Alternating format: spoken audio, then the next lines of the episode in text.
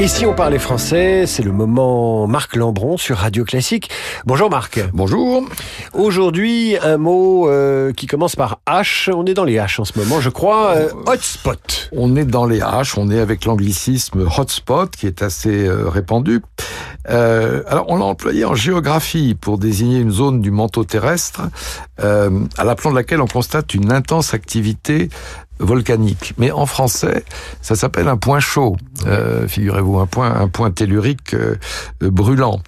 L'extension de l'anglais hotspot pour désigner un endroit particulièrement exposé, un lieu où la situation est critique ou qui appelle des mesures d'urgence, ne diffère vraiment en rien de ce que je viens de dire, c'est-à-dire du français point chaud.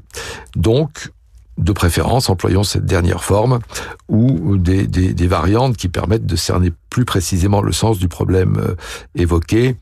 Je n'ai pas envie de dire en politique que euh, la France insoumise en ce moment représente un hotspot de, de la situation. On en parle aussi beaucoup euh, dans le débat sur l'immigration. On parle de hotspot Exactement. Eh bien, c'est plutôt un, un, point chaud, même si nous sommes bientôt en hiver. Marc Lambron, qui a entre les mains Dire ou ne pas dire, ouvrage de l'Académie française, paru aux éditions Philippe Ray. Merci Marc.